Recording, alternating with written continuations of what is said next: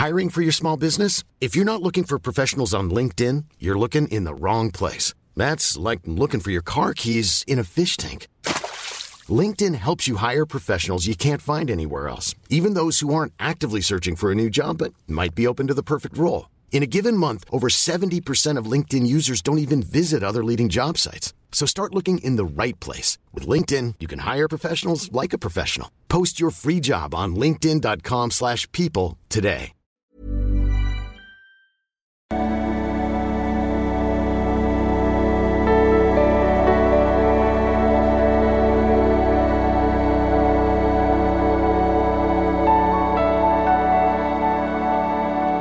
Ja, hallo lieben Christian Schmeier, Paartherapeut, Beziehungscoach. Äh, weiter in meiner Reihe mit äh, Special-Themen. Hab gerade nicht so viel, beziehungsweise die Mail steht ja, ach egal. Schreibt mir gerne wieder eure Fragen über ein Formular auf liebeschiff.de. Schaut mal in mein ein nices äh, Buch rein. Ähm, ist immer so schwer darüber was zu sagen, weil das so ein Rundumschlag ist. Ähm, ah, guckt einfach mal rein in eurer Buchhandlung eures Vertrauens. Ansonsten findest du meine Arbeit auf liebeschip.de. Ja, äh, heute wollte ich mal über das Thema was sagen, was wahrscheinlich den einen oder anderen antriggert, aber ich will niemanden antriggern, aber trotzdem ähm, mal ein paar Gedanken dazu sagen, weil mir das auch sehr aufgefallen ist, schon länger. Und zwar über das Thema, ich bin intelligent, ich bin äh, hochintelligent, ich bin hochsensibel, äh, ich bin Empath, äh, ich bin hochempathisch und solche Sachen.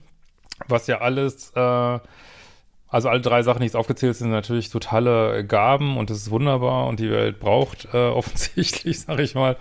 Also ich nehme jetzt diese drei einfach mal raus, man könnte wahrscheinlich noch weitere Begriffe finden. Äh, braucht sicherlich Sensibilität, Empathie, ähm, Intelligenz. Mir ist aber persönlich aufgefallen, schreibt gerne mal in die Kommentare, wenn ihr es auch so kennt, dass Menschen, die ungefragt, sag ich mal, und ohne auch, dass das Thema jetzt gerade da ist, die ungefragt sagen, oh, ich bin so ein unglaublicher Empath oder ich bin so unglaublich intelligent oder ich bin so unglaublich hochsensibel, ähm, häufig ähm,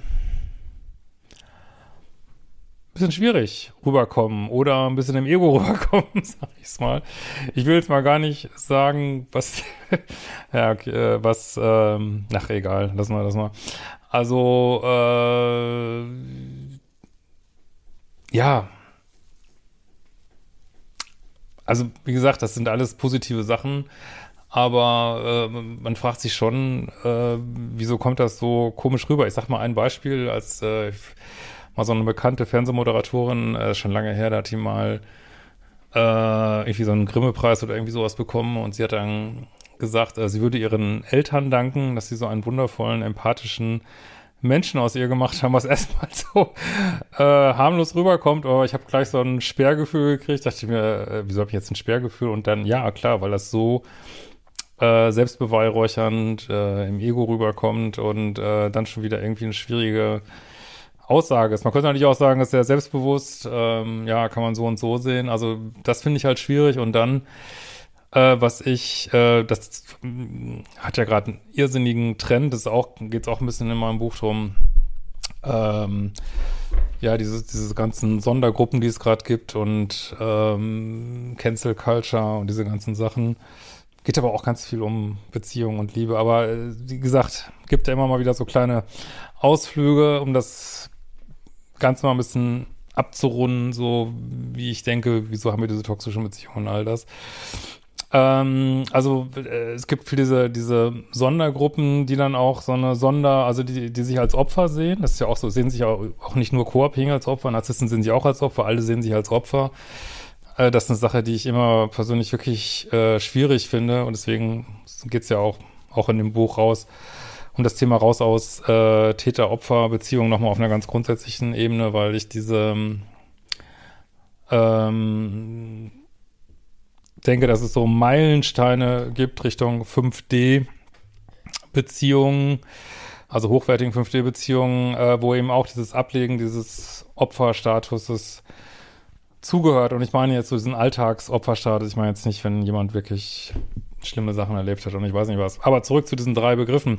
Was ich eben auch sehr oft erlebe, ist, dass Menschen diesen Begriff benutzen. Ich bin hochintelligent, sensibel, äh, was weiß ich. Äh, und das aber gleichzeitig in so einem Zusammenhang sagen, als wenn es eine Behinderung wäre. Und das finde ich echt super schräg. Oder nicht eine Behinderung unbedingt, äh, in einem Kontext sagen, ich brauche eine Sonderbehandlung. Also ich bin äh, hochsensibel und deswegen brauche ich jetzt diese und jene Sonderbehandlung. Oder auch Eltern sagen über ihr Kind, äh, ich habe ja früher auch ganz viel Intelligenztests gemacht, sagen über ihr Kind, es ist, äh, es ist total schwierig in der Schule und sagen dann, es ist bestimmt hochintelligent, braucht eine Sonderbehandlung. Und das finde ich persönlich so ein bisschen Neusprech, sag ich mal, weil ähm, das habe ich schon damals bei diesen Intelligenztests immer gedacht, wenn jemand wirklich hochintelligent ist, dann sollte man doch meinen, dass der in der Schule besser klarkommt als andere.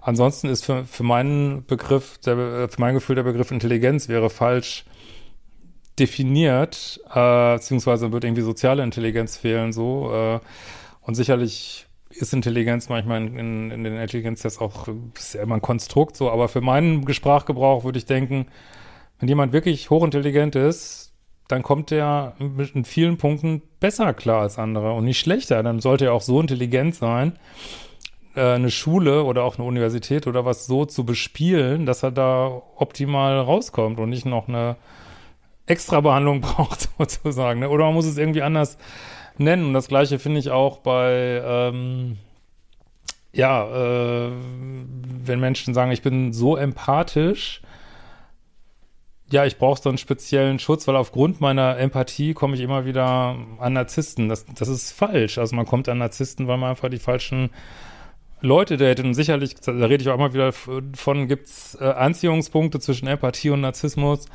Äh, das Universum füllt halt immer diese Lücken auf und gibt uns so das Gegenteil. Ne? Aber äh, ich kann jetzt nicht äh, sagen, das hat mit mir gar nichts zu tun. Ich bin einfach nur immer der liebe äh, Empath während ich in Wirklichkeit vielleicht ein ausgewachsenes fucking Helfersyndrom habe und deswegen einfach immer wieder an Leuten kleben bleibe, die ich retten will, die gar nicht gerettet werden wollen.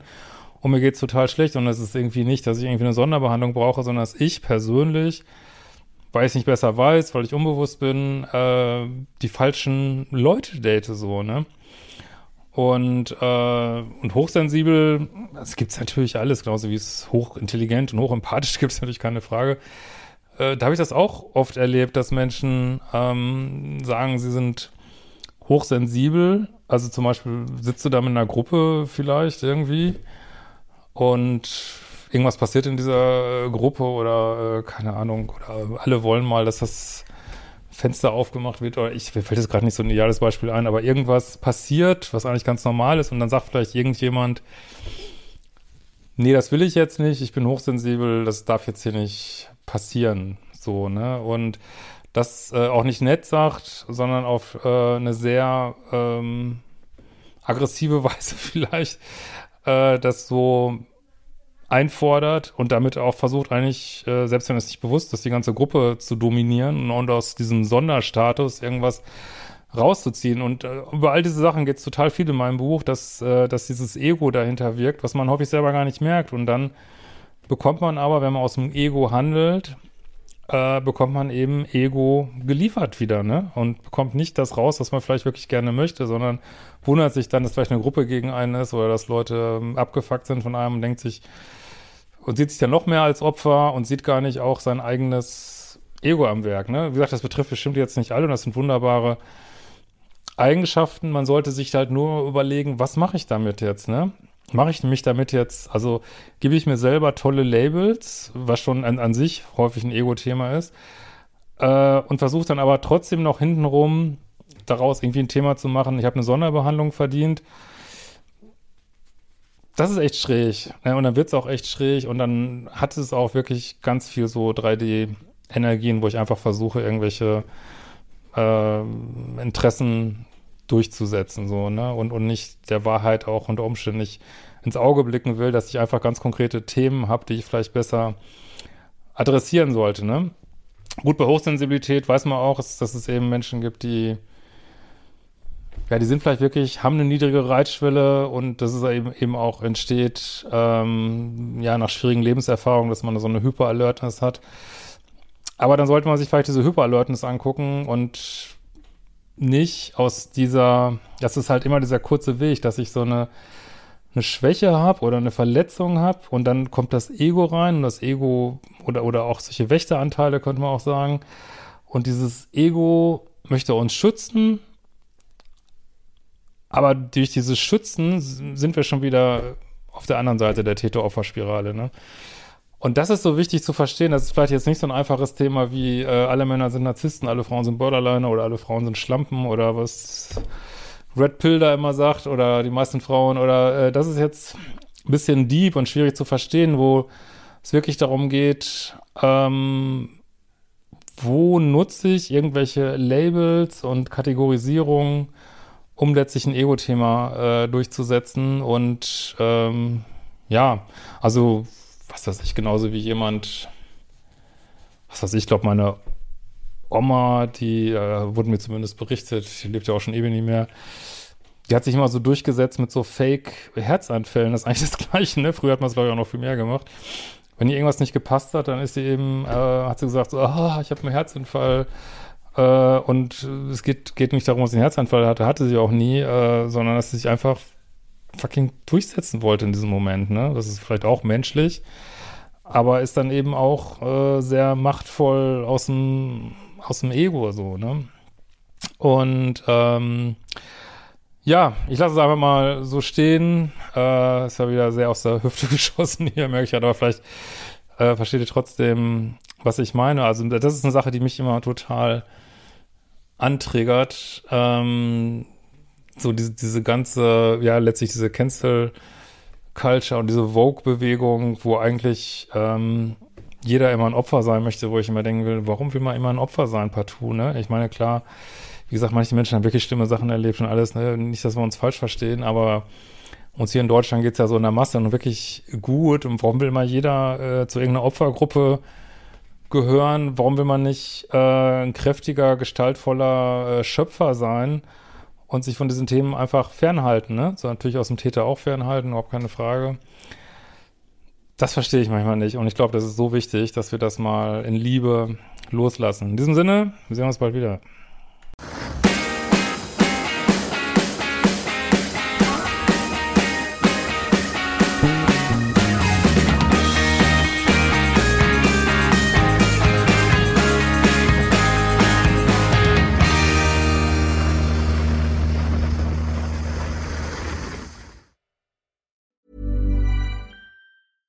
Hey, it's Paige DeSorbo from Giggly Squad. High quality fashion without the price tag. Say hello to Quince.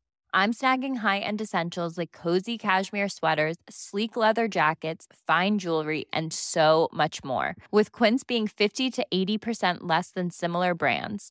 And they partner with factories that prioritize safe, ethical, and responsible manufacturing. I love that. Luxury quality within reach. Go to quince.com slash style to get free shipping and 365 day returns on your next order.